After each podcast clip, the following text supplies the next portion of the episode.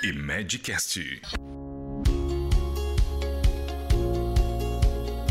E Medcast, conteúdo, informação e entretenimento. E Medcast no ar. Como se preparar para o futuro do trabalho? Tendências e oportunidades para carreiras e negócios foram debatidos no evento Insights do Futuro, um bate-papo online realizado pela IMED que reuniu a economista, fundadora e editora do Futuro das Coisas, Lilia Porto, o empresário Erasmo Batistella, fundador da BS Bills e CEO do ECB Group, e a desenvolvedora de software na Globo, Isaura Koch. Bora conferir o que o futuro reserva para o mercado de trabalho?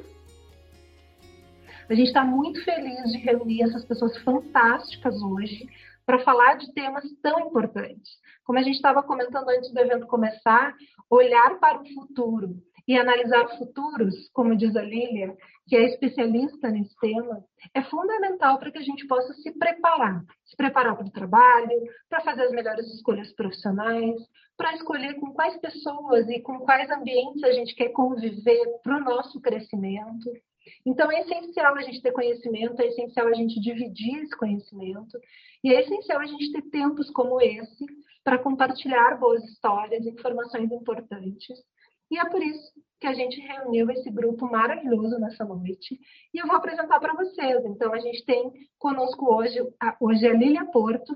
A Lília é economista, ela é fundadora do Futuro das Coisas, tem buscado contribuir para acelerar os próximos passos para as pessoas, marcas e indústrias conectadas com o futuro, assim como uma sociedade mais justa e inclusiva.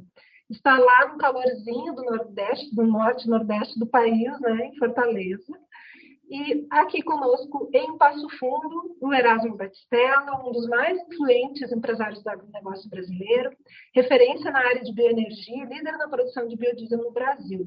Aos 43 anos, ele é destaque de uma nova geração de empresários brasileiros, fundador da BS Bios, maior produtora de biodiesel do país, e CEO do ECB Group. Ele lidera o lançamento do Omega Green no Paraguai, uma biorefinaria para a produção de biocombustíveis, de segunda geração com investimento estimado em 800 milhões de dólares. Será a primeira usina de combustível renovável da segunda, da segunda geração no Hemisfério Sul.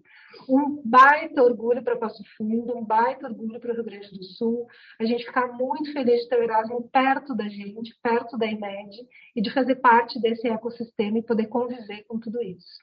A Isaura Koch, que, mesmo sendo tão jovem, a Isaura já está construindo uma carreira aí a todo vapor. Aluna da IMED do curso de Ciência da Computação, ela atua na área de desenvolvimento e recentemente foi contratada pela Globo. Nesse encontro online, a Isaura vai dividir com, com todos nós como tem sido a sua experiência. A Isaura vai contar um pouco dessa história, porque a história da Isaura traz um pouco da história do jovem que está fazendo suas escolhas nesse momento e ela é tão importante porque ela pode mostrar como esse, esse mundo não tem mais fronteiras geográficas. Isso é muito importante nesse momento.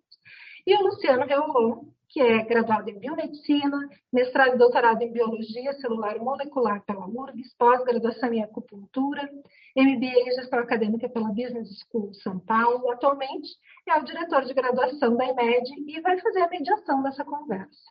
Eu sou Vilmarise Franceschi, jornalista.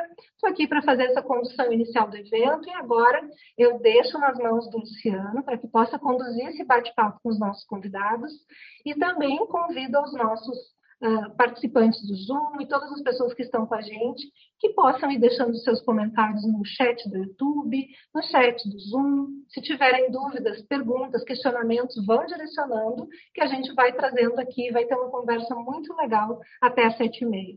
Luciano. Boa noite a todos. É um prazer estar aqui com, com vocês nessa tarde e noite, né? Para a gente tratar de um tema que, que, que, por si só ele é muito interessante, interessante e gera muita curiosidade. Né? É natural para o ser humano né, que, que, esse tema futuro gere muita expectativa e, inclusive, algumas vezes gere até um certo grau aí de, de angústia, né? E, e, quando a gente fala muito de, de, de futuro, às vezes se associa muito à questão de máquinas, de tecnologia, mas eh, tenho total certeza e clareza que o futuro eles são são as pessoas, né? E que o, mercado de trabalho ele vai precisar muito da criatividade, muito que essas pessoas estejam, estejam antenadas, né? As principais demandas que vão surgir. É, eu acredito muito nisso, né? Então, por isso que esse tema para mim é, é, muito bacana. Agradeço os nossos convidados, né, por estarem aqui para contribuir e para a gente fazer realmente uma troca de, de experiências e, e, realmente um formato de um bate-papo, né? E nós, como instituições de ensino, a gente tem um desafio muito grande, que é o de preparar pessoas para uh, formações que hoje nem existem ainda, né? E a gente nem conhece, né? Então, são profissões que, que no futuro uh, certamente demandarão uma, uma série de habilidades, uma série de competências, né? E acho que, que esse exercício que a gente está propondo hoje é de fato de, de, bem na perspectiva de que o futuro ele começa hoje, né?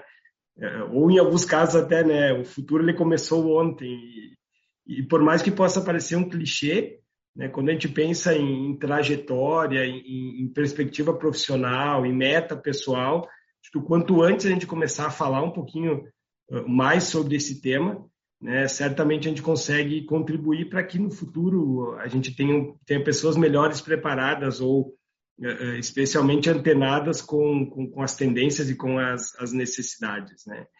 Eu acho que para aquecer essa nossa discussão e também introduzir já o, os nossos convidados, eu, eu vou propor que a gente comece uma primeira rodada falando sobre as experiências né, de, de cada um e especialmente focando focando um pouco já na, no que, que você acredita né, que podem ser as principais habilidades, as principais competências que vão ser um grande diferencial para os profissionais do futuro. Por uma, eu, eu, vou propor a gente começar pela Lília, considerando que Isaura e Erasmo são pessoas da casa aqui, né? Vamos começar com a nossa convidada que está mais longe. Então, Lília, está contigo aí a palavra. Obrigada, Luciana. Boa noite, boa tarde né, a todos.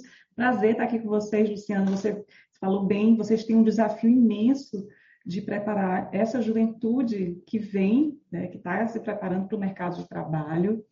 E aí a gente vai falar, se der tempo, a gente vai falar um pouquinho sobre a diferença de trabalho, de emprego. Mas é isso que você falou, a gente precisa se preparar para os futuros, nunca no singular, mas futuros no plural, porque são futuros possíveis, desejáveis, que a gente quer, o futuro orbita em diversas possibilidades. Eu sou economista, então estou é, acostumada, como eu falei para a Marisa, assim, estou acostumada a traçar cenários, né, cenários é, otimistas, pessimistas, realistas, que a gente deseja, que a gente quer.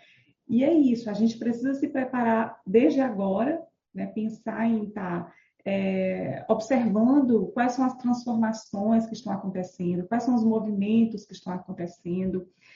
É, hoje o mercado de trabalho ele mudou completamente, está mudando completamente. Se a gente pensar, se a gente pegar um retrato, né, um recorte hoje e um recorte, sei lá, há dois, três anos atrás, a pandemia mudou completamente é, a forma que a gente trabalha. As pessoas estão querendo mais flexibilidade, mais autonomia. É, tem uma série de mudanças que a gente vai falar aqui nessa, nesse encontro, a gente vai trazer à tona para as pessoas refletirem. Nós não trazemos verdades, a gente traz provocações para vocês, para vocês pensarem é, em criar esses futuros que vocês realmente desejam, enquanto estudantes é, do ensino médio, enquanto estudantes universitários existem várias transformações, vamos falar sobre elas, algumas delas, por exemplo, a quebra de silos né, entre as profissões. É, a gente está, a gente hoje uma grande barreira nas universidades, é, já que a gente está falando de universidade, é o ensino um pouco é, verticalizado. Né? Então, a tendência é que essas grades elas se combinem né, entre as, as diversas profissões. Isso é um movimento que já está acontecendo é, e aí, quando vocês entrarem no mercado de trabalho, vocês vão observar isso muito, muito claramente. Hoje, um engenheiro ele conversa com uma pessoa da área de história, com uma pessoa da área de geografia, um designer conversa com uma pessoa da área de tecnologia. Então, essa quebra de cílios. E aí a gente vai trazer algumas provocações para vocês.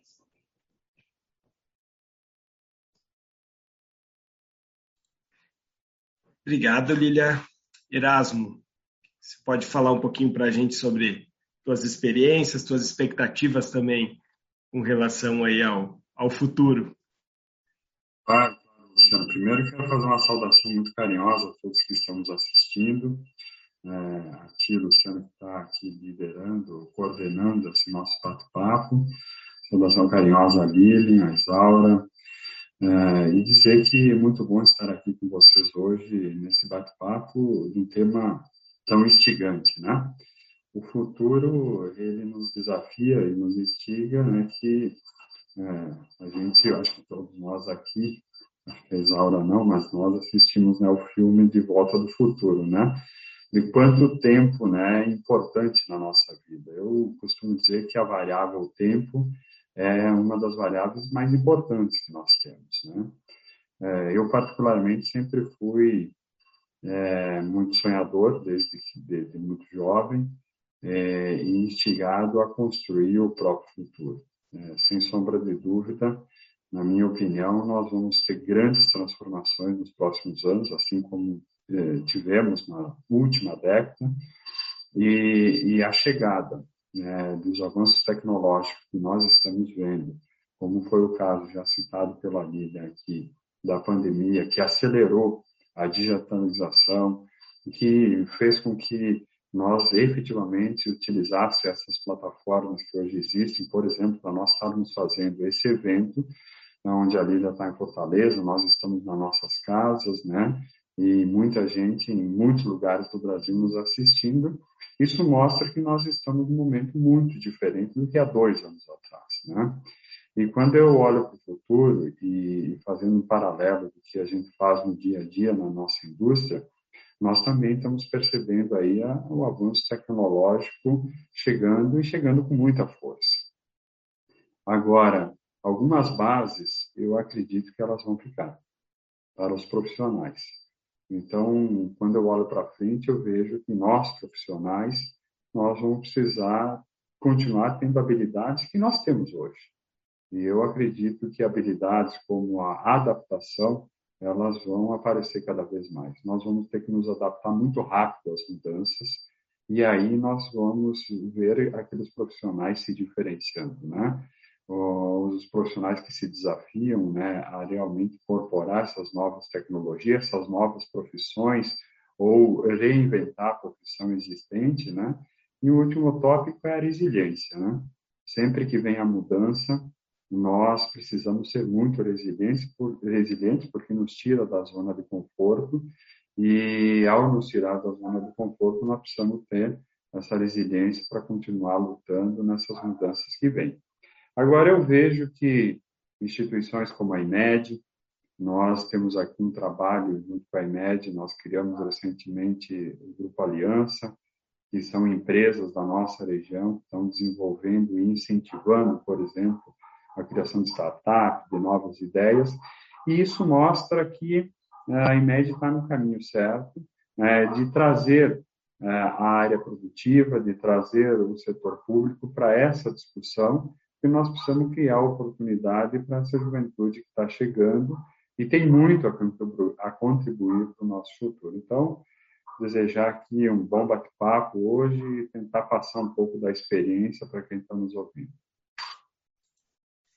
Obrigado, Erasmo. A gente está te ouvindo bem, muito bem, só um, uma pequena microfonia. Não sei se talvez você tenha alguma outra aba aberta, algum outro dispositivo aberto, mas é, é só uma questão mesmo, é um, é um, detalhe. Vou ver aqui e. Já melhorou. No mudo. Sim, já, já melhorou. Uhum. Bom, e a Isaura, então, Isaura, acho que, que você também tem um, um papel aqui que, que acho que é muito, muito interessante, né? Porque a gente está falando de, muitas vezes, uma construção de uma carreira futura, né? E você está no meio desse turbilhão todo, né? embora sempre estejamos todos nos construindo, né, às vezes se desconstruindo, reconstruindo, você está exatamente no momento de, de, construção de uma carreira, né? Então, acho que, que seria legal também você falar para a gente um pouquinho de como você está se sentindo no meio desse, desse turbilhão todo e, e, e quais, tem, quais foram né, as principais estratégias que você tem utilizado para poder se destacar né, nesse, nesse presente barra futuro, né, especialmente na área que você escolheu a área de tecnologia, né, que é uma área que a gente estava comentando no, no pré-evento, é, é, muito dominada aí pela, pelo, pelo time masculino. Então, também a importância de você estar tá galgando esse espaço né, dentro dessa, dessa área. Então, obrigado também por aceitar o evento e palavras iniciais aí, por favor. Obrigada. É, boa noite, gente. Uh, então, eu até não gosto assim de, de pegar a minha história como se fosse hum, algo do tipo para mostrar para as pessoas e dizerem, olha, se vocês se esforçarem, acontece isso e isso, porque eu tive muitas oportunidades que me permitiram chegar até aqui e que eu tenho a consciência de que muitas pessoas, principalmente as meninas, não têm essas oportunidades que eu tive e é justamente por isso que a gente vê esse número tão pequeno de mulheres na computação e na ciência. Enfim, é, eu passei pelo Teu Futuro, que é algo que eu não posso deixar de citar aqui. Para quem não conhece o Teu Futuro, ele é um programa da IMED que busca formar jovens. É, na minha época era diversas ramificações e carreiras, mas hoje acredito que esteja só na ciência da computação mesmo. Então, quando eu estava finalizando meu ensino médio, eu me mudei aqui para Passo Fundo. Eu, na verdade, sou de uma cidade do interior. Então, eu vim para cá e comecei é, minha trajetória no teu futuro. E foi ali que eu tive minha, minhas primeiras oportunidades, né, de, de me inserir nesse, de, nesse mundo tecnológico, vamos colocar assim. É, no teu futuro, a gente, que foi algo que me preparou e eu tenho certeza que faz muito, muita parte do que eu sou hoje, que me fez alcançar muitas coisas que eu tenho hoje, porque ali a gente aprendeu principalmente qualidades humanas, né? A gente desenvolveu empatia, comunicação, liderança, além de estar ali inserido no mercado de trabalho através das visitas às empresas, os eventos e tal.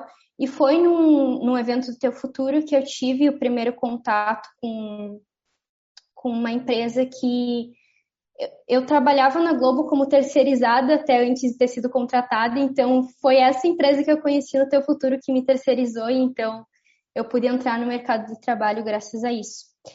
E a dica que eu dou, na verdade, eu acredito que o que faz um profissional se destacar hoje em dia é muito além do.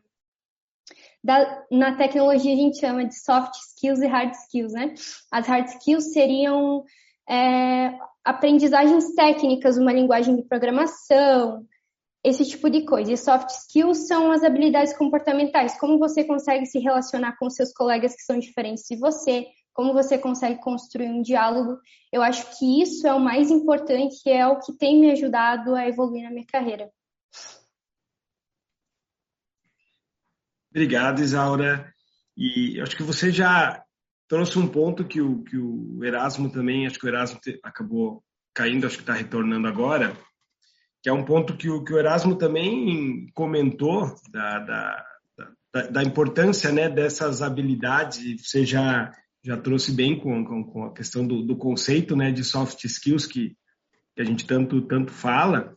Eu acho que para a gente dar sequência, se a Lília pudesse uh, falar um pouquinho sobre esse tema, né, já linkando também com, com, com, a questão das barreiras né, que você comentou na, no, no, início, né, Lília, o quanto a gente tem algumas barreiras que a gente também vai precisar superar, né, para poder ter, uh, uh, enfim, o impacto necessário, o impacto que a sociedade precisa, o impacto que o mercado precisa.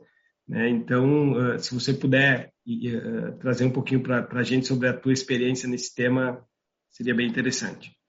Claro, Luciano. É, o que a gente tem visto é o seguinte: a Isara falou das, das soft skills, que são é, habilidades né, que a gente chama socioemocionais, como empatia, criatividade, e as hard skills, que são as, são as, as habilidades, as, as capacidades, as competências que a gente aprende que são mais técnicas, né, uma computação, enfim, uma área, uma formação que vocês estão fazendo. Cada vez mais vai ser mais importante, pelo que a gente tem visto, observado, estudado, que as habilidades duras, né, as hard skills e as soft skills, que são as habilidades mais suaves, elas têm que estar juntas o tempo todo. É, uma das capacidades que a gente mais defende, que a gente mais busca conscientizar as pessoas, e ela está é, sempre na lista das principais habilidades do Fórum Econômico Mundial, é a aprendizagem intencional. Ou seja, é, a gente está falando aqui em buscar oportunidades no nosso dia a dia de aprender algo.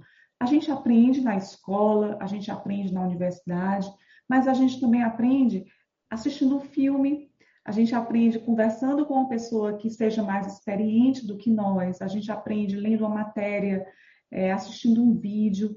Qualquer oportunidade que a gente que a gente encontra é uma oportunidade da gente aprender mais. E a gente tem que buscar essa aprendizagem intencional é, no nosso dia a dia, tá? Isso é que vai, a gente, eu fico pensando o seguinte, é uma, é uma analogia, mas imagina você numa esteira, né? Numa esteira de corrida na academia. Se você para, se você para de correr, se você para de entender esse mundo, entender, absorver novos conhecimentos, você cai. O mundo continua, o mundo continua correndo, né? E a gente precisa acompanhar esses movimentos. Claro que isso não deve ser uma coisa forçada, você deve encontrar prazer em buscar essa aprendizagem na sua vida. Então, encontre é, no seu dia a dia, no seu cotidiano, oportunidades de aprender. De repente, você conversa com seu avô, com sua avó. É, por exemplo, a OLAB Makerspace, que é uma, é uma iniciativa é, no Rio, que tem, que tem plataforma de que junta é, internet das coisas, habilidades, né, habilidades maker. Ela tem uma plataforma que chama assim, aprenda com a avó. E aí é, junta pessoas mais velhas ensinando pessoas mais jovens. Então, assim, encontre oportunidades de você conversar com pessoas mais experientes que possam passar algum tipo de conhecimento. De repente, você não tem a oportunidade de ter um mentor ou uma mentora, mas você tem uma pessoa que você admira, que é um colega que está, de repente, no terceiro ano, no quarto ano da universidade, que pode trocar experiências com você, que pode te passar algumas indicações, algumas, algumas direções favoráveis. Então, sempre encontre oportunidades de você estar tá aprendendo. Então, essa é uma das habilidades que eu considero, além do pensamento crítico, além da criatividade, é, aprendizagem intencional. A gente tem falado muito nisso no futuro das coisas. Tá? A gente tem um professor, o Conrado Schlohauer, que é, um prof, que é uma pessoa que está muito, é, buscando muita informação, tem pesquisado muito sobre isso, né? o Lifelong Learning, que é aprendizagem para a vida toda, e eu recomendo vocês seguirem, ele é um dos professores da nossa Informação Profissões do Futuro. Então é isso, é buscar aprendizagem intencional, é, eu considero particularmente, né, e assim, eu vejo, cada vez mais assim, pesquisas, estudos, como a habilidade mais importante para a gente desenvolver. Erasmo, Isaura, vocês gostariam de fazer alguma colocação sobre esse tema? Eu achei. Não, eu concordo.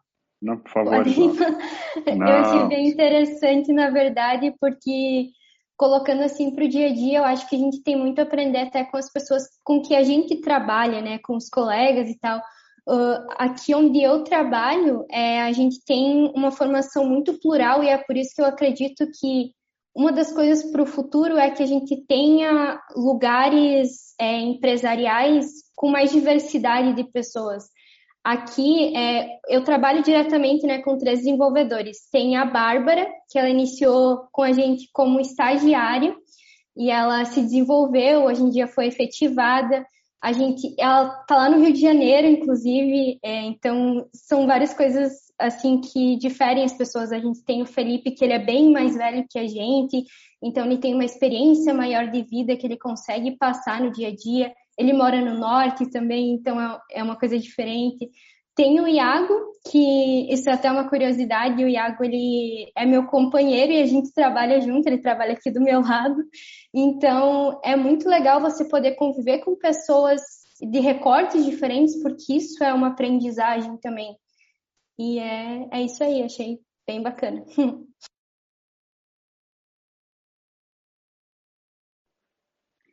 Eu concordo plenamente. Eu, particularmente, tive experiências muito positivas com pessoas que têm mais idade e, obviamente, mais experiência, que na minha vida aprendi muito.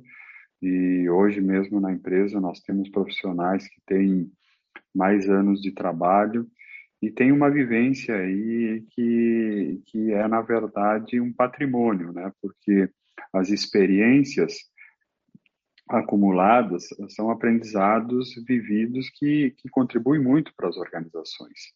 E, obviamente, esses profissionais que estão sempre se adaptando, eles têm uma vida útil maior. Eu tive a oportunidade de visitar, por exemplo, países como o Japão, e lá eu vi pessoas de, de bem mais idade do que nós temos aqui na nossa cultura trabalhando e desempenhando funções normalmente, né? Então, ou seja, a idade não é uma limitação para trabalho, muito pelo contrário. Eu acho que para algumas funções e para aprendizado, principalmente, traz muita experiência de vida e colabora muito para as organizações. Essa, acho que esse tema né, da, da, da pluralidade, o quanto ele é, ele é, na verdade, transversal em várias, né, ações e várias temáticas que a gente, que a gente trabalha. Né? Quando a gente fala em futuro, e acho que o Erasmo também comentou lá no início o quanto as pessoas e as equipes precisam trabalhar com adaptabilidade, com resiliência, né, com, com essa mudança constante, o quanto uma equipe plural ela pode potencializar essa, essa adaptação, né, na medida em que cada um tem uma vivência, uma experiência diferente e essa complementação né? E aí vem também uma, uma habilidade que certamente será, já é e continuará sendo fundamental, que é esse trabalho realmente em, em, em equipe. Né? E acho que a Lília também trouxe a, o quanto as profissões elas vão começar cada vez mais a ter eh, zonas de sombreamento, se a gente pode chamar dessa forma, e o trabalho interprofissional vai ser cada vez mais mais relevante em todas as áreas, né? Então, dentro da área da saúde, o indivíduo ele não é um, um cérebro desconectado de um corpo que não é desconectado uh, uh, do, do, ambiente, né? Então, acho que, que se a Lília puder também seguir um pouquinho nessa, nessa linha, né, do, do, do quanto esse trabalho interprofissional e, e, essas relações vão ser importantes, né, para que a gente possa vencer esses desafios como, como, como equipes e diminuir um pouco essa sensação de solidão, né, e de, de, de que, que, muitas vezes não só o momento da pandemia nos traz, mas também a, quando a gente fica pensando no futuro, né? Exatamente, Luciano. Tem várias é, é, abordagens que a gente pode trazer porque você falou agora. É, uma das coisas é o seguinte: é, em relação ao trabalho, vamos pensar assim em relação ao trabalho. As pessoas cada vez mais é, vão estar trabalhando para vários, várias empresas, vários contratantes. Né? A, a, tendência é que você não tenha apenas um único empregador, mas existe existem tendências né, que mostram que a economia gig, é, seja trabalhos temporários, trabalhos esporádicos, está crescendo isso tem um lado positivo, isso tem um lado negativo, porque pode ter a precarização do trabalho. Mas, assim, as pessoas vão cada vez mais trabalhar por projetos, por serviços. E aí, quando você fala, isso pode, você pode até estar dentro de uma empresa e trabalhar por projetos. As empresas elas estão ficando cada vez mais planas. O que quer dizer isso? Por exemplo, né, o Erasmo ele tem a empresa dele e a empresa dele tem X funcionários mas nada impede que ele contrate pessoas que estão no Japão, que estão na Espanha, que possam contribuir de alguma forma em alguma etapa de algum projeto. E o que é que é interessante nisso, tá? É, é que é um momento que você pode trocar, haver, haver trocas. Então, o futuro é isso: o futuro é cooperação, colaboração, cocriação, compartilhamento. São esses quatro Cs que a gente fala que vai ser o futuro. Né? Então, assim, essa quebra de silos que está acontecendo. As empresas estão mais planas. Só que as empresas que, que vocês vão entrar né, futuramente, vocês que estão assistindo aqui a gente, que estão na universidade, é, que estão aí na IMED ou que vão entrar, é, as empresas elas têm um papel importante para acolher essa pluralidade que você falou, Luciano, que o Erasmo falou, essa diversidade que a Isaura falou também. É, a gente precisa ter times diversos, de diversas origens, diversas raças, diversas preferências. Para quê? Para que a gente consiga trazer mais inovação, mais criatividade para os projetos. Não sou eu que estou dizendo isso. Existem diversos estudos né, de, que, que, que apontam que empresas com times diversos, com times plurais, conseguem ser mais inovativos e empresas conseguem ser mais lucrativas quando tem times mais diversos. E aí, quando a gente fala em diversidade, a gente fala também na participação feminina, na ascensão feminina. Ainda existe ainda é, uma inequidade na participação feminina. As, os salários não são iguais. Existe ainda machismo dentro das empresas. Por outro lado, o que, é que aponta, por exemplo, a Deloitte? Né? A Deloitte ela faz pesquisas com a McKinsey, diz o seguinte, que a participação é, feminina, a participação da geração 50 mais vai crescer nas empresas. Então, vocês jovens estejam preparados para lidar com pessoas de diversas gerações. Vocês vão trabalhar com gente de 75 anos. A Deloitte fez um estudo comparando 1994 com 2024, a participação de pessoas com 75 anos ou mais vai aumentar 94%. Então, como o Erasmo falou, todo esse conhecimento acumulado, todos esses saberes, essas experiências que essas pessoas trazem, podem agregar muito a vocês, jovens. Né? Vocês têm muito, essa troca tem que acontecer. Essa troca entre essa geração mais jovem e essa geração mais velha tem que acontecer para quê? Para que todos consigam enriquecer os seus conhecimentos, os seus saberes. Essas trocas são muito valiosas. Então, estejam preparados para isso na vida profissional de vocês, que cada vez mais vocês vão ter que lidar, né, vão ter que, é, vai ter esse momento de, de trocas né, com pessoas mais velhas.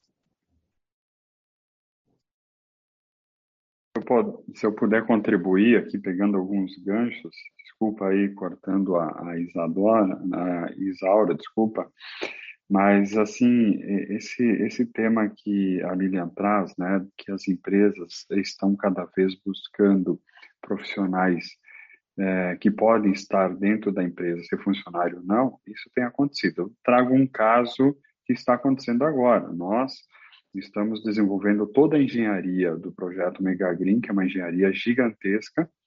Nós estamos com uma equipe nos Estados Unidos, terceirizada, uma equipe na Itália, uma equipe na Espanha e uma equipe do Brasil aqui coordenando, né? E o projeto está andando, está acontecendo. Então, isso realmente trago o que está acontecendo na prática, né, dos estudos, né, que a vida traz muito bem. E quando nós, como empresário, olhamos o momento uh, da educação no Brasil, e isso já foi tema de discussão em vários fóruns que eu participo, nós estamos extremamente preocupados. E aqui a nossa preocupação como empresários não é, é, é se o lado A ou o lado B da política está certo, se tem que ter ideologia de gênero, não tem que ter, não. Nós estamos efetivamente olhando para resultado, né? porque é isso que uma companhia olha, é isso que os empresários olham, para resultados. E nós estamos vendo a nossa educação, principalmente a educação de base no Brasil, fragilizada. Né? Então, aqui nós temos um dever de casa como país muito grande, que é efetivamente fazer investimentos na educação.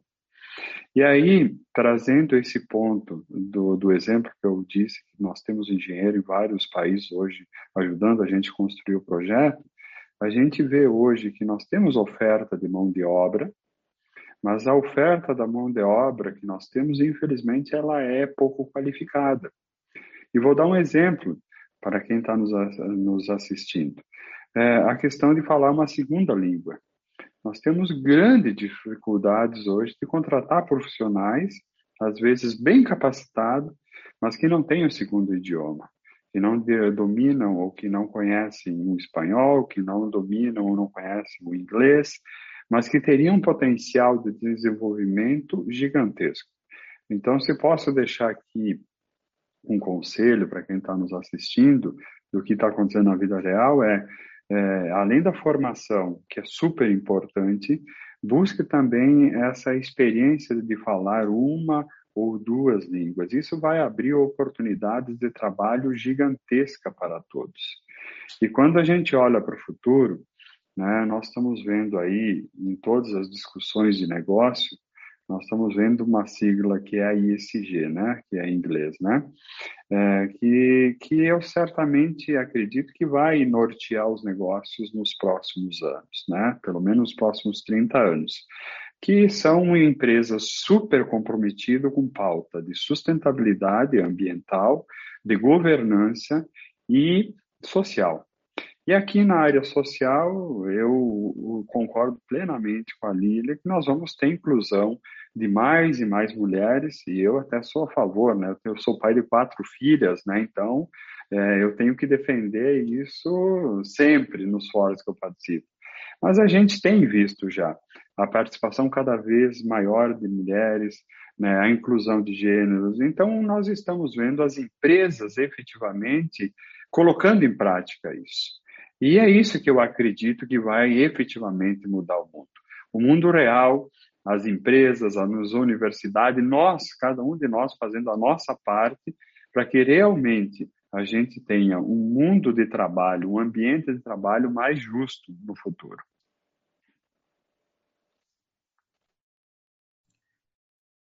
Obrigado. Lembrando todos que estão nos assistindo que podem fazer suas, suas perguntas no, no chat da, do nosso evento. Eu vou trazer aqui uma, uma, uma pergunta aqui para os nossos uh, participantes e, e, eu acho que, que, que é da Michelle Amarante. Ela traz também uma, uma questão que bem importante relacionada a quem já está no mercado de trabalho né, e quer se manter no mercado de trabalho. Né? Então, a pergunta da Michele vai nessa linha, né, de características profissionais que querem continuar inseridos no mercado precisam investir de agora para o futuro, né? Se vocês puderem falar um pouquinho, aí fica, fica aberto para quem quiser começar.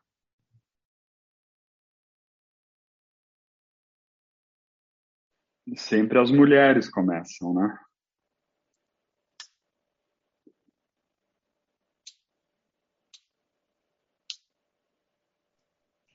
Sim, é importante, sem dúvida, é, a gente se capacitar, é, buscar qualificação. O Erasmo falou muito bem o, o idioma, né? 3% da população brasileira fala segunda língua, então é super importante é, ter essa, essa qualificação, né, de, de entender um segundo idioma, é, buscar algumas, alguns, é, eu vejo assim, a gente tem que buscar sempre lentes, é, algumas lentes quando a gente pensa é, em profissão, quando a gente pensa em futuro do trabalho, quando a gente pensa em qualquer outra, qualquer outro desafio que a gente encontra. São lentes que a gente pode considerar lentes tecnológicas, lentes de inovação, lentes culturais, lentes sociais, lentes de inovação. É, Para cada, cada ação que a gente vai tomar, cada iniciativa que a gente vai tomar. Então, se a gente pensa em futuro do trabalho, né, a gente tem que pensar o seguinte: a gente primeiro precisa ressignificar o que é o trabalho. Os nossos pais, se a gente pensasse, os nossos pais pensavam em trabalho, eles tinham uma carreira né, de longo prazo dentro de uma empresa, se eles não eram comerciantes, se eles não eram professores, não eram do serviço público. Meu pai era professor, minha mãe era do serviço público. Então, eles tinham uma carreira longa. Agora, o que, é que acontece? Está mudando isso. A gente precisa primeiro ressignificar o que é o trabalho. Quando a gente pensa em ressignificar o que é o trabalho, é, trabalho é diferente de emprego. Emprego é algo que é mais previsível, algo mais linear. Trabalho é mais o que a gente vive. A gente fala muito em mundo VUCA, né? mundo BANI hoje em dia, né? um mundo não linear, um mundo incerto, um mundo frágil. E é isso, as relações de trabalho, elas não são cada vez mais incertas, instáveis. Então, a gente tem que buscar isso, buscar essa qualificação é, enquanto profissionais, enquanto universitários, para a gente se preparar cada vez melhor. A gente não, não precisa estar dentro de uma empresa, a gente pode empreender também. Né? E aí tem, uma, tem, pesquisas que dizem o seguinte, que os jovens, é, eles estão afim, né? eles estão afim de de trabalhar em algo que tem impacto. O trabalho é isso. Quando a gente pensa trabalho, a gente pensa em impactar pessoas, a gente pensa em melhorar a vida das pessoas, a gente pensa em trazer o nosso eu verdadeiro. Isso é que é trabalho. Quando a gente pensa em emprego, é cumprir uma função. Você é, é designado para fazer uma atividade, cumprir uma função, então você vai lá, trabalha lá oito horas, termina seu trabalho e pronto. Quando a gente pensa termina lá suas funções. Quando a gente pensa em trabalho, é algo diferente. Você está trazendo a sua alma para dentro daquilo ali. E não é, eu não estou falando aqui em vestir a camisa da empresa, não, tá? A gente tem que primeiro vestir a nossa empresa. Quando a gente, a nossa camisa, quando a gente pensa é, qual, é o, qual é o significado que a gente dá ao nosso trabalho, o que é que a gente quer atingir, a gente dá o melhor que a gente pode para aquela empresa, para aquele projeto. Então, assim, sempre pensar no que, que a gente quer para a nossa vida profissional. E a gente tem que pensar, começar a pensar a partir de agora. Quanto vocês estão dentro da universidade? Se, por exemplo, o Erasmo falou em SCG, né, que é uma sigla em inglês, que fala em meio ambiente, responsabilidade, meio ambiente social, né, o impacto que as empresas vão ter. Os jovens, vocês jovens, vão estar cada vez mais observando essas atitudes nas empresas. Existem aí pesquisas que mostram que vocês jovens vão optar em trabalhar e consumir de empresas que estejam preocupadas em causar um impacto positivo para a sociedade, não só em lucro, porque o lucro, às vezes, são empresas lucrativas que estão gerando um ônus, né, um impacto negativo para o meio ambiente e para a sociedade. Então, vocês estão preocupados com isso, isso é muito legal, gente, isso é muito interessante. É, vocês, eu digo que vocês, a geração mais jovem, né, a geração aí é, de, da faixa, eu tenho um filho de 17 anos, essa geração que vem agora é uma geração fantástica, sensacional, porque vocês estão muito preocupados, conscientizados em, em construir um mundo melhor. E nós, enquanto empresários, né, enquanto empreendedores, eu por, eu, por exemplo, o Erasmo também, vocês da MED também, a gente tem que potencializar o que, é que essa juventude quer. E com isso, a gente acaba construindo futuros melhores né, para vocês, para a sociedade. Antes de, de, de passar para o Erasmo ou para a Isaura, eh, queria aproveitar essa tua, tua fala para linkar com uma pergunta que a gente teve da Vivian Bastos, né? E, que, que ela, ela se questione, e nos questione, enfim, se o, o quanto as empresas estão eh, preparadas e dispostas, né, a, a, a essas inovações e essas mudanças, né? E, e, e especialmente se, se, se o, o, quanto isso vai de fato impactar, né? Tanto nesse perfil como, como a gente estava falando no caso do, do ESG de, de consumidor, né? E, de, de, de do, e, da expectativa de trabalhar numa empresa com esse perfil, né? E, inclusive pensando no quanto uh, isso pode limitar, inclusive, o crescimento né, da, da, da, das empresas a partir, muitas vezes, da, da, falta de perfis específicos né, que, que a gente possa, possa desenvolver dentro da universidade, fora da universidade. Né? É, eu, assim, eu sou economista, trabalhei muitos anos na área financeira e o objetivo que eu tinha enquanto eu trabalhava na área financeira era trazer resultado, desempenho financeiro. O que, é que vem acontecendo de três anos para cá? Tem um time em Harvard que está criando novas métricas para mensurar o impacto das empresas, que a gente chama nova contabilidade, que é a contabilidade da transparência. Ou seja, eles estão ponderando é, não só o resultado financeiro, mas o impacto que aquela empresa causa é, para a sociedade. Até a questão, por exemplo, ah, a nosso time é só homens. Então, a, o cálculo lá que eles têm já vai diminuindo o impacto que eles têm na sociedade. Por que, que não trazem mulheres? Por que, que não trazem pessoas pretas para dentro dos seus times? Então, é isso, essa responsabilidade social, tá? Então, as empresas, elas estão começando a se sensibilizar para isso. Tá? Eu fico muito feliz que o Erasmo esteja é, a empresa dele esteja sensível a isso. As empresas no Brasil vão estar cada vez mais. Claro que esse movimento é mais forte nos países desenvolvidos, mas aqui vai acabar acontecendo, porque vai ser um, vai ser um caminho natural. É, eu, por exemplo, tem pessoas da área financeira que, que dizem para mim, ah, isso não importa, importa é o lucro, importa é o resultado financeiro. É, mas, assim, Tá, tudo bem, isso é super importante. A empresa precisa ter lucro, a empresa, a empresa precisa ser sustentável, mas a empresa precisa causar um impacto. E a gente vive hoje num mundo muito transparente, a gente vive em teto de vidro. Então, tudo que você faz dentro de uma empresa, o mundo todo sabe o que, que está acontecendo. As pessoas, os jovens que estão hoje na universidade, na faculdade, eles vão optar em trabalhar. Eu sei que a gente tem. O Erasmo falou uma coisa interessante: existe uma escassez de talentos. Né? Os gestores veem uma escassez de talentos. As pessoas precisam se qualificar para serem absorvidas no mercado de trabalho. Mas as pessoas, por outro lado, elas vão ter o poder de decisão. Essa empresa aqui eu não vou querer trabalhar. Né? Então, a questão de. Você perguntou, Luciano, voltando à sua pergunta, as empresas estão preparadas no Brasil elas vão começar a ter que se preparar, queiram ou não queiram. Tem um estudo da Deloitte que foi publicado ano passado, que diz o seguinte: foram mais de duas mil pessoas entrevistadas, gestores, executivos de empresas, que disseram o seguinte, falando em ética, em transparência, em responsabilidade socioambiental, que os executivos achavam que, as, que os seus gestores é, iam ter que lidar com esses, com esses desafios né, de, de responsabilidade socioambiental, de ética, de transparência, mas é, acho que é 85% dos, dos entrevistados reconheciam que, que as empresas iam enfrentar esses desafios, mas era um percentual super baixo, acho que era abaixo de 20%, posso passar para vocês depois, que achavam que os seus gestores estavam preparados para lidar com esses desafios.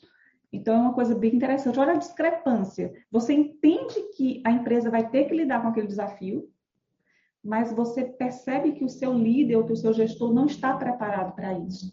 Ele pode não estar preparado, mas ele vai se preparar. Né? Essa é a beleza do, do caminho. Né? Você pode não estar preparado agora, mas você. Esse é o trabalho também da gente aqui, a gente conscientizar as pessoas, os gestores, ser referência, ser inspiração, para que as empresas elas busquem esse aprendizado. Vocês possam completar, Luciano? Acho que assim, é, tentando responder as duas perguntas, é, primeiro, é, há falta de mão de obra hoje no mercado, sim, para o tema ESG, e há falta de mão de obra para outro tema, compliance. É, eu acredito que, como nós vamos usar cada vez mais a tecnologia, as coisas estão ficando mais transparentes, né? Então, a, a internet, as mídias sociais, elas trouxeram alguns problemas, tem, mas elas estão acelerando um processo onde as pessoas e a sociedade podem fazer o julgamento das coisas de forma mais rápida. Então, por exemplo, os estudos que a Lilian citou, eu estive conversando agora com alguns bancos internacionais e eles já não estão mais financiando as empresas que não têm uma política clara de sustentabilidade e ESG. Então, não é uma questão se isso vai ou não vai acontecer vai acontecer. E as empresas que não se organizarem, elas vão ter que lidar com esse, esse fator aí no mercado, que acho que vai ser um problema sério, né? Então, eu vejo que no futuro e agora, já, os profissionais, na minha opinião, deveriam ter o seu planejamento estratégico, buscar as empresas onde eles se e, e que os valores casem, né? Porque não, não vejo que os profissionais trabalhem somente por salário, ou seja, que os valores pessoais estejam alinhados com os valores da empresa. E, obviamente, as empresas vão buscar uma inclusão por competência. Né? Eu sempre digo que se os valores estiverem de acordo, a competência é que vai falar mais alto. Então, assim, um insight para os profissionais. Tenham cuidado em usar a palavra não. Começa a pensar já pelo sim né, quando vão te propor mudanças, treinamentos, melhorias. Né, as empresas precisam ouvir o sim, porque é, é, o mercado está levando as empresas para um caminho sem volta. Então, nós, por exemplo, criamos política de compliance. Hoje, por exemplo, nós temos empresas e pessoas que nós não fizemos mais negócio. Por quê? Porque a conduta deles nós não queremos mais fazer negócio com elas. Nós criamos agora, estamos criando uma política de ESG e tivemos que buscar profissionais em outras cidades, em outros estados para trabalhar conosco nisso. Então, isso mostra, sim, que nós temos oportunidade e a capacitação o pre, a estar preparado é fundamental para uh, pegar aí as oportunidades que vão surgir. Queria aproveitar para perguntar para a Isaura, né, como recentemente contratada, né, certamente foi contratada a partir de uma oportunidade, né, e uma oportunidade que, que ela estava preparada para assumir, né. Como você tem visto isso dentro da empresa que você trabalha atualmente? Uh, uh, o que, que o pessoal também perguntou um pouquinho aqui se você puder falar um pouquinho sobre a tua rotina, né? E, e acho que principalmente o que, que você tem visto também de, de oportunidades lá dentro, né? E, e um pouco disso que, o, que o, que o Erasmo estava comentando da falta muitas vezes de profissionais com alguns perfis bem bem específicos, né?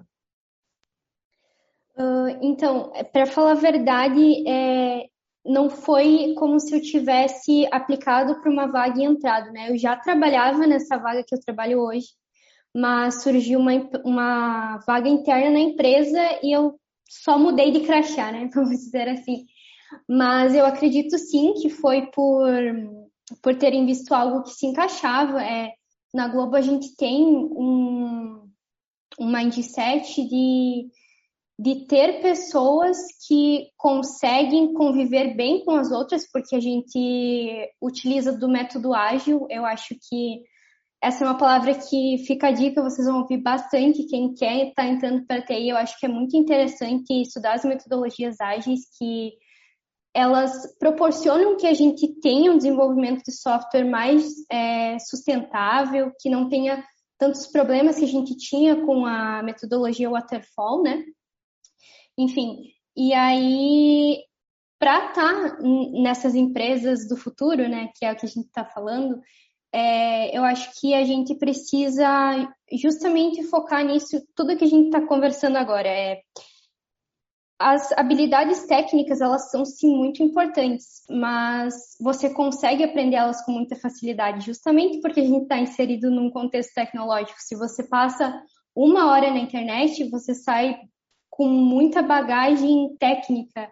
Tem muito curso gratuito, tem muita coisa no YouTube, mas a questão comportamental de como você se põe para conversar com um colega quando você tem uma opinião divergente, como que você resolve um conflito, como que você se coloca quando você talvez não concorde com algo, é, como você encara as coisas. Ah, a gente tem um mindset assim muito de na tecnologia a gente usa o termo de fritar pastel, né? Que tem desenvolvedor que frita pastel, que ele só pega aquele passo a passo e segue, não questiona, não só segue e entrega o pastel no final. Eu acho que para se diferenciar, a gente precisa entender o contexto que a gente está inserido como um todo. Não só ali o contexto técnico, mas o contexto de negócio, o que, que os usuários querem para o teu sistema, você precisa sugerir quando você acha que algo não está atendendo. Eu acho que isso é algo que vai diferenciar muito as pessoas que estão entrando agora né, na, na tecnologia. Obrigado. Como, como previsto, né, o tempo ele passa voando quando o assunto é, é bom e, e é interessante, né? Eu acho que a gente não, não, não poderia deixar de, de falar sobre um, tópico que, que, também surgiu já em algumas uh, perguntas, e que, que, é o tema de inovação, né? Como a gente está falando de, de futuro, e especialmente linkando com a, com a academia, né? É algo que nós da IMED a gente preconiza muito isso, inclusive para áreas que, que, que, muitas vezes são vistas como áreas um pouco mais uh, resistentes, né? Ou áreas mais tradicionais, se, se pudermos chamar dessa forma então, a inovação nessas diversas áreas, por exemplo, o, direito né, com, com, com legal design, por exemplo, com direito virtual, a própria área da saúde, né, com, com a odontologia digital, que é algo que, que, que veio para ficar e que, enfim, eh, eh, já que estamos falando de, de futuro, acho que seria interessante também se, se vocês puderem falar um pouquinho, e aí já encaminhando para a nossa rodada já final, né? Se, se a Lília puder começar falando um pouquinho sobre essa, essa, essa, essa relação né, da, do, do, tema inovação com, com, com, com o futuro. Sim, Luciano. É, assim, no futuro das coisas, a gente sempre pensa o seguinte: a gente sempre se transporta lá para o futuro, e lá do futuro a gente olha para o presente para saber o que é que a gente pode mudar. Às vezes esse presente que a gente está agora, nesse momento, é um presente desigual, inacessível, complicado. Então, o que, que a gente pode trazer de insights do futuro, como se a gente estivesse transportando para lá, para mudar isso aqui? Então, sempre a gente pensa o seguinte: mudança de status quo. O que é que hoje tem sido feito dessa forma há algum tempo que a gente pode fazer de uma forma diferente? E aí a gente precisa pensar o seguinte: às vezes a gente precisa desobedecer algumas coisas, às vezes as regras é, que a gente recebe é, desde que a gente é pequeno, desde que a gente entra no, no trabalho, às vezes não, essas regras não cabem para a gente. Então, às vezes, para você inovar em alguma coisa, você precisa ter, ter um pouco dessa, desse espírito de, de rebeldia, de desobediência. Tá, está sendo feito dessa forma, o que, é que eu posso fazer diferente? Então, qual a, qual a lacuna que você pode preencher, que ninguém preencheu ainda? Pode ser uma pequena coisa, não precisa ser uma coisa gigantesca, grandiosa, algo que você veja o seguinte, tá, esse processo aqui tem sido feito dessa forma. Será que dá para fazer de uma forma diferente? Será que eu consigo inovar? Ah, mas meu, meu chefe falou que é assim mesmo, que sempre foi feito dessa forma. Tá, vamos desobedecer um pouquinho, vamos fazer, vamos tentar, vamos testar, vamos experimentar. Então, essa cultura de experimentação que os países desenvolvidos têm, né? Quando você fracassa, é, não é, você não tem uma carga tão pesada como aqui no Brasil. Se você fracassou, experimentou algo, é, criou alguma ideia, colocou em prática e não deu certo, e você acaba que você vai para outra coisa, você carrega aquele peso. Lá fora, isso é mais leve para as pessoas. Então, acaba que as pessoas têm mais liberdade, mais leveza para empreender e para inovar. Então, a inovação é isso, inovar é pensar que espaço você pode preencher, que lacuna você pode é, ocupar, como é que você pode desobedecer aquilo que lhe disseram, né, o que você estudou nos livros, de repente não é a verdade absoluta, você tem que buscar novas verdades, novas visões plurais. E aí a ideia é não escutar apenas uma pessoa, mas escutar diversas pessoas. Pode ser uma, uma pessoa que seja de uma área A, uma área B, uma área C. Vai juntando isso tudo e vai tomando as suas próprias, as suas próprias conclusões, conversando com pessoas mais experientes, conversando com pessoas mais jovens que você. De repente, essas pessoas mais jovens trazem outros insights. Então é isso, eu acho que a inovação, nosso país aí tem uma grama bastante alta para buscar coisas interessantes. A gente falou aqui, falou aqui em ascensão feminina e machismo, por exemplo, eu fiquei sabendo de uma plataforma, é, a For Daddy, que é uma plataforma de uma pessoa, de um homem, que está lutando, juntando outros homens para lutar contra o machismo nas empresas. Olha que interessante, ele está mudando o status quo. Então, em vez das mulheres estarem lutando contra o machismo nas empresas, um grupo de homens está se movendo, se aprendendo, é uma formação, eles estão discutindo em plataforma, eles estão estudando formas de aliviar a carga de trabalho das mulheres em casa, de serem mais gentis com as mulheres no ambiente de trabalho. Então, é uma, é uma ideia inovadora tá, aqui no Brasil. Esse, esse homem está lutando, mudando o status quo, lutando para trabalhar, lutar contra o machismo dentro das empresas. Então, assim, não tenha medo, né? Eu acho que se você encontrar algo que está ali incomodando, que tá, que você acha que, que dá para mudar, vai fundo. E não vai sozinho, vai com mais gente quando a gente trabalha em equipe, né, quando a gente tem duas, três, quatro pessoas pensando juntos, você sem medo de dividir ideias, sem medo de compartilhar ideias, ninguém vai roubar sua ideia, as pessoas vão agregar junto com você, e aí você vai pensar em como você pode mudar esse mundo. E você pode fazer isso agora, não precisa terminar a faculdade, né? Você pode fazer isso agora, enquanto você está tá estudando ainda na graduação.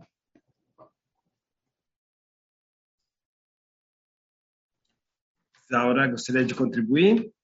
Se eu puder, sim. Eu acho interessante que às vezes a gente pensa em inovação no futuro como se fosse um lugar cheio de robôs e esse tipo de coisa, mas eu acho que o que deve ficar para a gente é que a tecnologia ela tem um poder muito grande de transformar a vida das pessoas, não só de uma parcela muito pequena de gente que pode pagar um passeio no espaço através da inovação, mas de pessoas deficientes que precisam de próteses, que precisam de acessibilidade. A gente tem, é, por exemplo, muitas pessoas no Brasil em situação de desemprego, subemprego, e na tecnologia a gente precisa de mão de obra. Então, a gente tem esse poder de, através da tecnologia, formar essas pessoas e inserir elas no mercado de trabalho. Então, eu acredito muito que a inovação, ela está ligada com melhorar o planeta para a gente, para a maioria das pessoas, muito mais do que, claro, que criar coisas extraordinárias e muito legais também, mas muito mais do que isso.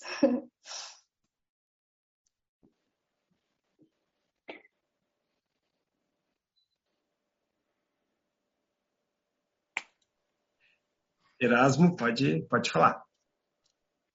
Não, eu, eu acredito que, enfim, o nosso tempo aqui já está tá, tá estourando, né? Eu acredito que a discussão foi super boa e, e vejo que nós teremos sempre oportunidades no mercado de trabalho para aquelas pessoas que estão preparadas, que querem fazer a diferença, que vão pensar de forma disruptiva, porque as oportunidades elas não param. Muito pelo contrário, a cada dia que passa tem mais e mais oportunidade. Então se prepare, estude, busque conhecimento, faça um planejamento pessoal do que vocês não querem. Porque a pessoa que sabe o que não quer, o restante é o que ela quer. Muito obrigado. Gostaria de agradecer muito a presença de, de todos vocês a, o feedback que a gente tem recebido no, no, no chat, nas mensagens, é, foi, foi excelente. É, como previsto, né, a gente ainda teria muita coisa para falar, mas acho que ficaram aqui excelentes reflexões, né, e, e especialmente alguns direcionadores aí bem, bem claros, né, do, do que a gente precisa se, se aprofundar, inclusive no, no, no tema, né. Então, em nome da, da, da, da IMED, agradeço novamente a presença de todos e vou passar a palavra agora para Vilmarise. Gente, eu estou aqui entusiasmadíssima com essa conversa. Por mim, a gente ficava realmente até amanhã. Isso vai render muito assunto ainda. A gente vai trazer muito conteúdo legal para falar sobre isso. Então, eu quero dizer que a gente está muito feliz por ter ficado essa uma hora junto com vocês todo mundo que está nos assistindo no YouTube está participando muito, o pessoal está super entusiasmado, e acho que é, foram muitos ensinamentos. Então, em nome da IMED, eu agradeço de coração pela presença de vocês, pelo tempo que vocês dedicaram, pelos ensinamentos que vocês nos trouxeram, pela maturidade da Isaura, né? pela, pelo conteúdo e pela presença da Lília, por tudo que o Erasmo contribuiu conosco nessa noite. Luciano, muito obrigada, a gente foi Maravilhoso ter estado com vocês aqui. E aí agora eu deixo aí os minutinhos finais para que vocês possam se despedir dos nossos convidados, dos nossos participantes, para que a gente possa encerrar esse evento desta noite que foi fantástico. Começando pelas mulheres de novo, né, Lília? Pode começar por você aí. Teu áudio está fechado, Lília. Ah, desculpa, pessoal. Obrigada, viu, Marisa, Luciano, Erasmus, Aura. Aprendi muito também nessa oportunidade. É um assunto que a gente tem vários desdobramentos. Uma hora é muito pouco tempo, né? Mas, assim, a gente estou disponível se vocês quiserem mandar perguntas para a Marisa, eu posso depois responder por e-mail. Enfim, a gente está aqui aberto para trocas. É, foi muito bom, né? Assim, é sempre uma oportunidade que a gente tem de trazer novas sementes, né, sobre pensar futuros possíveis, futuros desejáveis que a gente quer. E é isso, o futuro a gente cria a cada dia, né, a cada momento. E assim, eu acho que foi bem, assim, então tudo que a gente trouxe para cá foi assim na melhor intenção, né, de trazer novos insights para vocês, para vocês se prepararem para esse mundo e se preparem a partir de agora, né? Bom, eu também é, agradeci a IMED, né, por estar aqui com pessoas tão legais, é, mesmo sendo tão nova, é uma, uma experiência muito importante para mim. É, eu adorei estar aqui, aprendi muita coisa também, espero que eu tenha conseguido contribuir. E é isso, também me, me fico à disponibilidade para, se alguém ficou com alguma dúvida, quiser conversar, saber mais sobre algo. Bom, Vilmarise e Luciano, obrigado pela IMED proporcionar e me convidar para participar desse bate-papo, que foi muito positivo.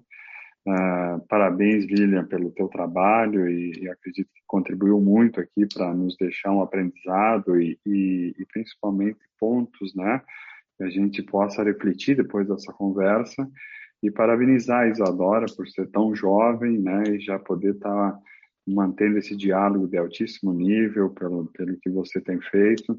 Com certeza aí que vai ter muito sucesso nos próximos anos aí. Então, também fico à disposição se alguém tiver alguma dúvida, quiser bater algum papo, estamos totalmente abertos, já pensando no futuro, né? O futuro ele é disruptivo. Muito obrigada, obrigada a todos vocês.